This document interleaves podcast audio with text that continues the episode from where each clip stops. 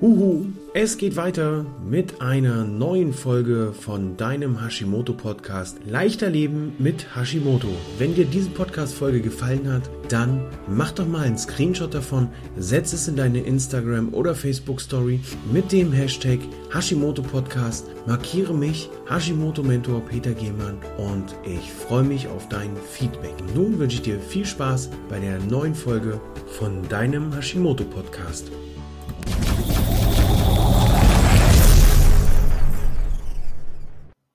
Amalgam ist hochtoxisch, das ist Sondermüll, das müssen die speziell entsorgen. Und jetzt überleg dir mal, das hast du im Mund.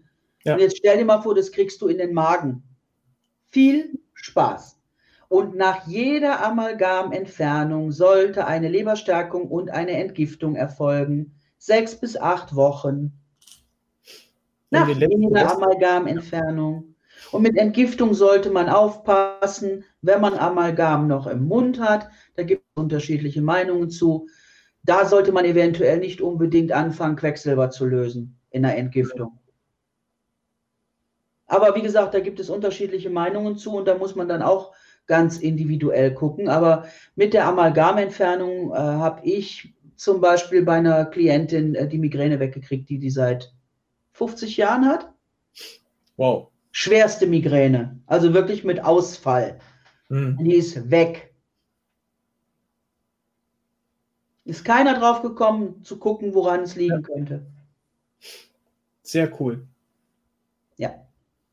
Manchmal sind es so diese Kleinigkeiten. Äh, bei, bei der Zahnfüllung ist es tatsächlich dann so eine Kleinigkeit, wo man nicht wirklich ähm, nee. drauf kommt. Hm. Da ist es dann aber wirklich wichtig, sich so einen Experten zu suchen äh, und danach zu fragen, wie macht ihr das? Macht ihr das unter entsprechenden Schutzvorkehrungen ja. für euch und für mich? Weil ich persönlich hätte jetzt zusätzlich zu dem, was ich in der Ausbildung gelernt habe, nach dem, was du jetzt gesagt hast, hätte ich persönlich keine Lust, dass da auch nur der kleinste äh, Teil irgendwie noch den Rachen runterläuft äh, durch meinen Speichel und äh, dann sich im Rest des Körpers noch verteilt. Ne? Aber im Endeffekt, dadurch, dass wir Zähne aufeinander reiben und kauen und der Mund sich bewegt, äh, haben wir ja auch immer einen minimalsten Abrieb von der ganzen Geschichte. Natürlich. Und wie gesagt, es dünstet sowieso aus. Ja. Wir wissen ja, Quecksilber ist, ist normal, ist es flüssig und äh, wenn es äh, in flüssiger Form vorliegt, dann nimmst du es ja auch über die Schleimhäute auf. Das ist im Amalgam drin. Warum sollte es da drin bleiben und darin eingekesselt sein, weil es ja in, dem kompletten, in der kompletten Komponente Amalgam ist. Es wird ja nicht nochmal gedeckelt. Und selbst ja. wenn es gedeckelt werden würde, würde es über die Zahnsubstanz, über die Zahnwurzeln natürlich in den Organismus kommen. Ich meine, jeder, der sagt, das ist nicht so, Entschuldigung, Kopf einschalten. Also ich verstehe, ich verstehe definitiv nicht, warum es mittlerweile nicht verboten ist, in Deutschland Amalgamfüllungen zu machen. Sorry, aber die Russen kriegen es auch hin. Da gibt es kein Amalgam. Das kann doch nicht so schwer sein. Und jeder, der behauptet, Amalgam wäre nicht giftig, dann möchte ich gerne erklärt haben, warum Zahnärzte solche Wahnsinnsvorkehrungen treffen, auch ja. um selbst nicht zu schaden, wenn das wirklich nicht giftig ist. Leute, bitte. Richtig. Also man muss unserem Gesundheitssystem mal richtig in die Knochen treten, damit es vielleicht irgendwann mal oben ankommt. Das stimmt. Da bin ich komplett bei dir. Da gibt es so einige Baustellen. Ähm, da können wir bei den Vitaminen anfangen, dass dann auch gesagt wird, ja, das hat mir geholfen, aber es gibt keine wissenschaftlichen Beweise. Hey, wenn es dir hilft, verdammt doch mal, wozu dann wissenschaftliche Beweise? Ist doch Quatsch. Ne? Erst mal das. Mein Lieblingsthema ist ja die Milch. Ähm, wenn, ich, wenn ich gefragt werde, wollen Sie Kaffee, Milch in Ihren Kaffee, sage ich, sehe ich aus wie eine Kuh. Ne? Wo ich dann sage, äh, aber wieso ist das denn? Gibt es denn da auch Studien darüber? Ich sage, in einem Land, wo die Milch so ein Grundnahrungsmittel ist, wirst du doch niemals eine Studie finden, aus der hervorgeht, dass du die Milch nicht trinken sollst als Mensch. Niemals. Das ist genauso, wie du hier nie was finden wirst, woraus hervorgeht, dass du kein, kein Gluten zu dir nehmen solltest.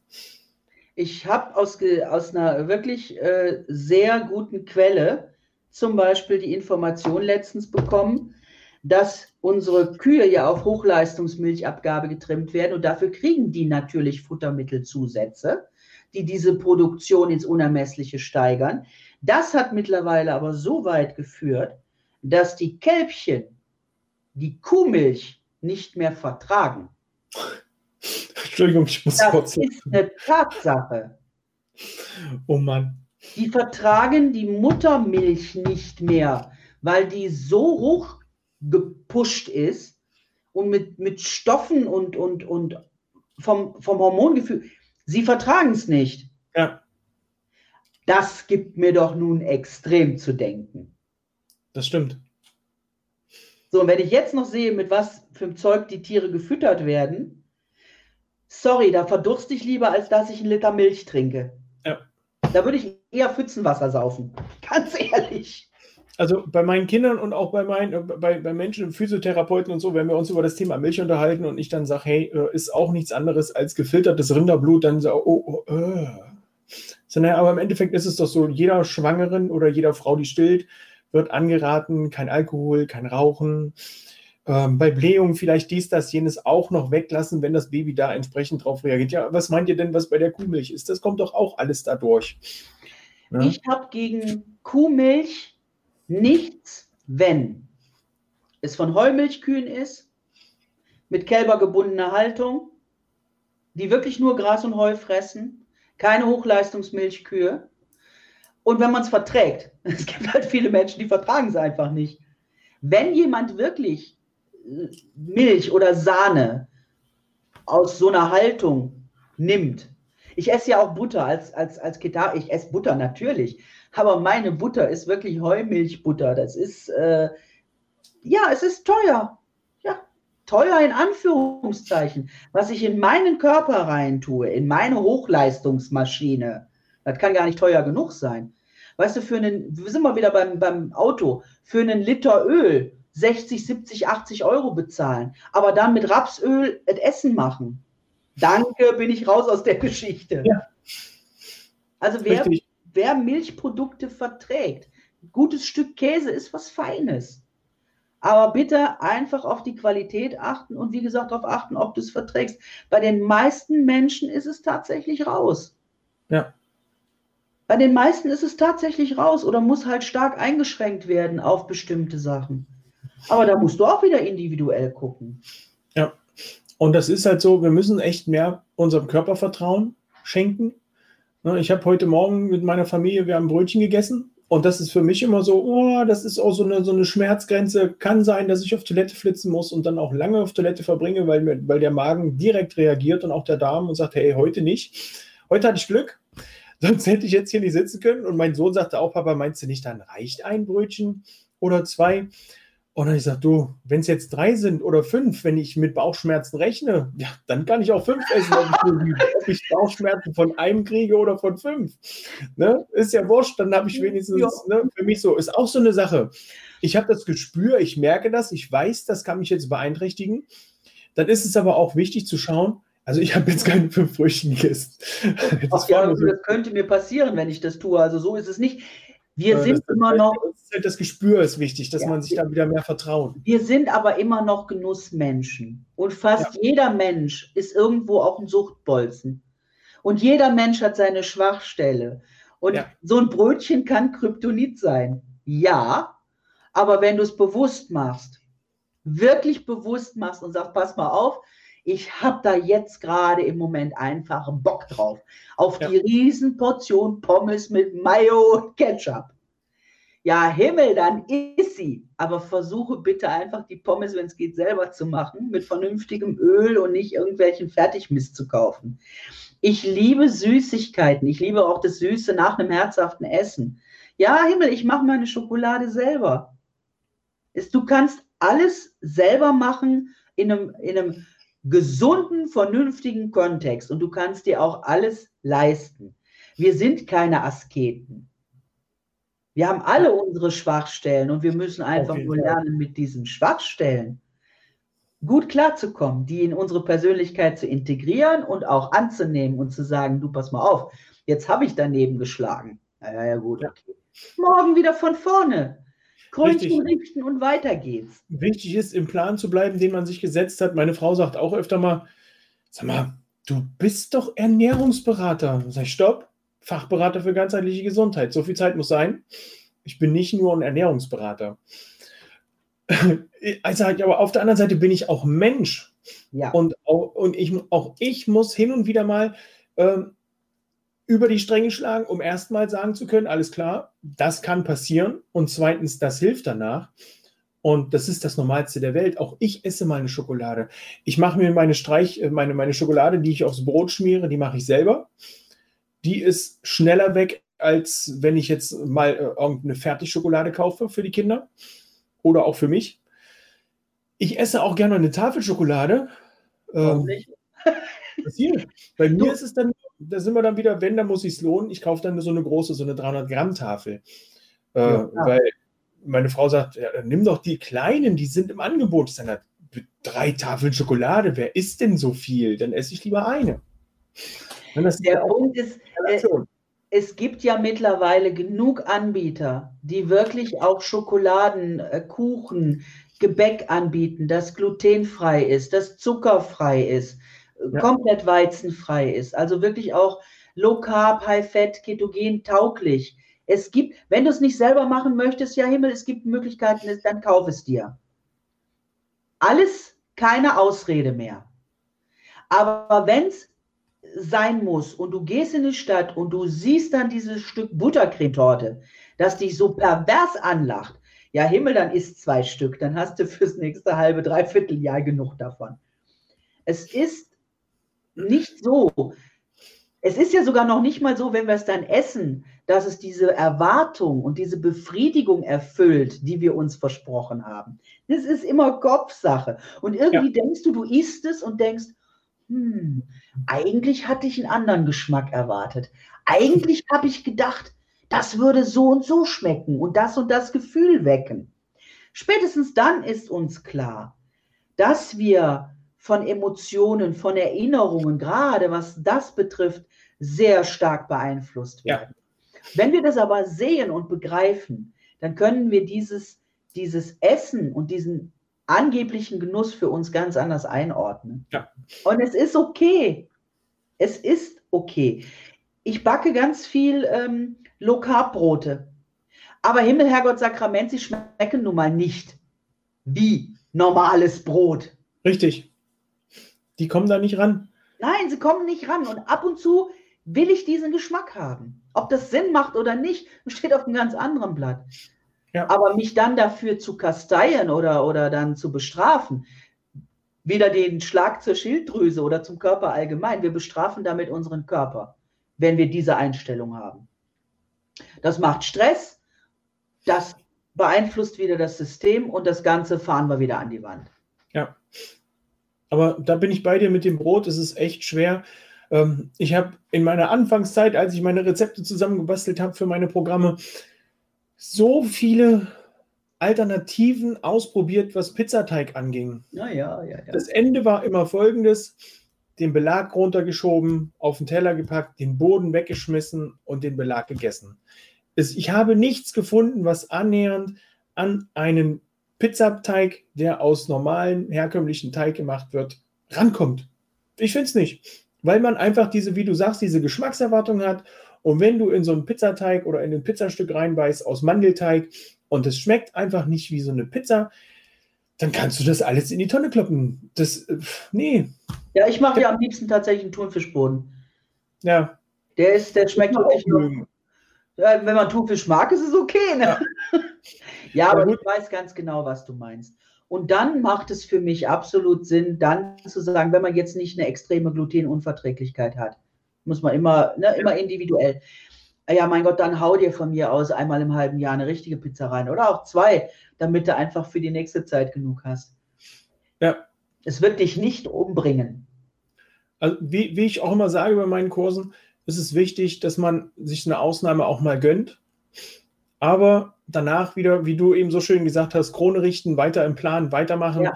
Weil man hat ja ein Ziel und ich habe neulich bei einem, bei einem äh, Trainerkollegen gelesen, man hat keinen zweiten Körper im Schrank hängen. Wir haben nur diesen einen Körper. Und ich bringe immer gern das Beispiel von einer alten Dame, die, ähm, ich weiß den Namen nicht mehr, letztes Jahr in einem Ernährungscheck, die hat gesagt, früher oder später zahlen wir die Rechnung. Immer. Und da habe ich gedacht, es stimmt. Das Einzige, was mich gerade bei deiner Aussage gestört hat, ist dieses Wort gönnen. Ich benutze das ja auch, aber es ist, es ist ja im Endeffekt kein Gönnen. Wir ja. wissen ganz genau, das, was wir jetzt gerade tun, tut uns nicht gut. Ist für unseren Körper nicht gut, ist auch für unsere Psyche manchmal nicht gut, weil es uns triggert. Ja. Das hat mit Gönnen überhaupt nichts zu tun. Ganz im Gegenteil. Aber wir haben, wie gesagt, dieses Suchtverhalten, dieses, dieses, wir haben dieses antrainierte, uns selber oder von anderen antrainierte emotionale Gedächtnis. Wir koppeln mit dieser Ernährung etwas. Ja. Wenn es ein bestimmter Geschmack ist, irgendetwas, was wir mit diesem Geschmack wiederum verbinden, diese, diese Befriedigung durch den Geschmack. Wir müssen dahinter gucken. Also mit Gönnen hat das relativ wenig zu tun. Das ist eigentlich eher etwas, was wir tun müssen, weil wir es nicht mehr gedeckelt kriegen. Ich Und glaub, wenn wir es dann getan haben, ja. dann merken wir, ja, aber das, das war es eigentlich nicht. Das stimmt. Ich glaube, da trifft es eher das Wort, was du eben benutzt hast, diese, das in Richtung Befriedigung, diesen, diesen, diesen Drang gerade, diesen Drang ja. nachzugeben, das Ganze zu befriedigen.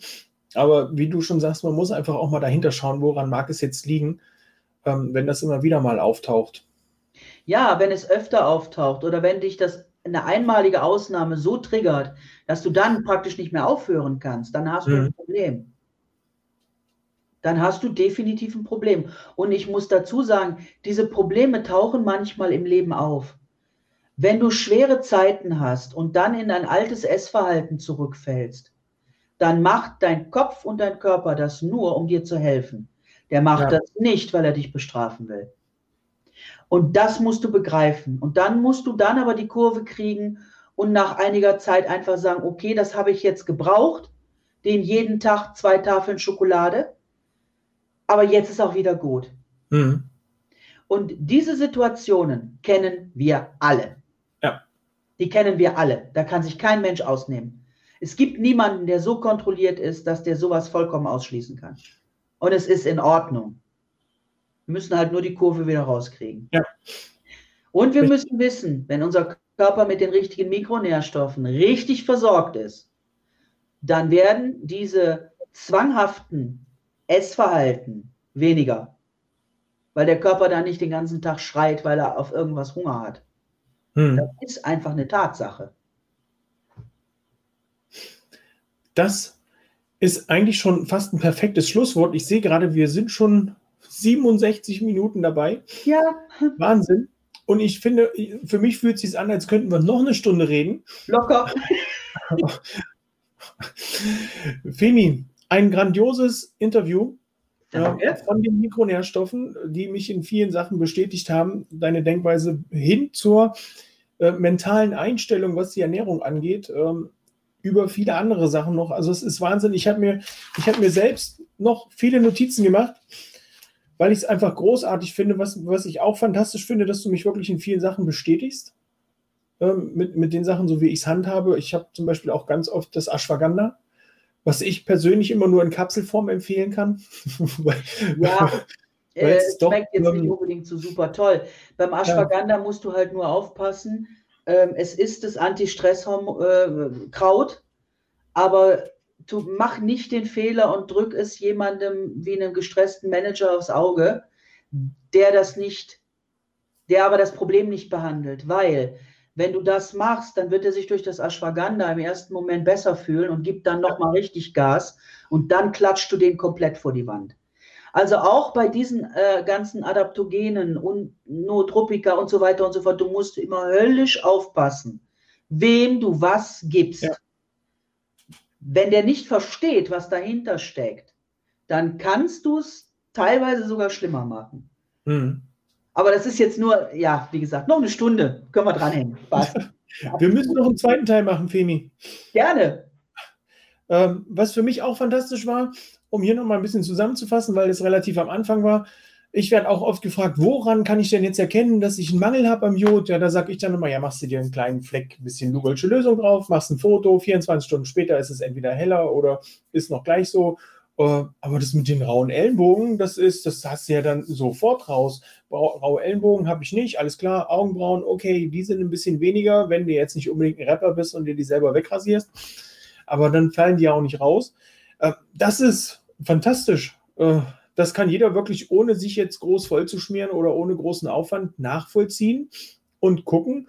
Und was auch immer wieder wichtig ist, der Hinweis, ähm, es ist alles individuell.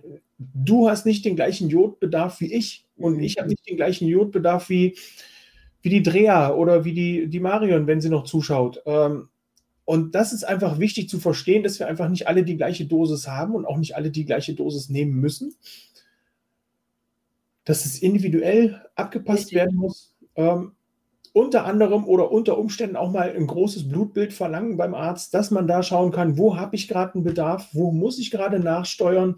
Ähm, viel auf den Körper hören. Bei manchen Sachen denke ich immer so, was hätte denn unsere Uroma oder unsere Ururoma noch für Ideen?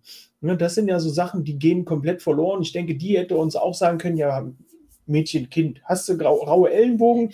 Ja, nee. Die haben das instinktiv richtig gemacht. Nicht alle, aber viele haben es instinktiv richtig gemacht, indem sie zum Beispiel kranken Kindern äh, nichts zu essen gegeben haben, sondern eine gut gekochte Hühnerbrühe.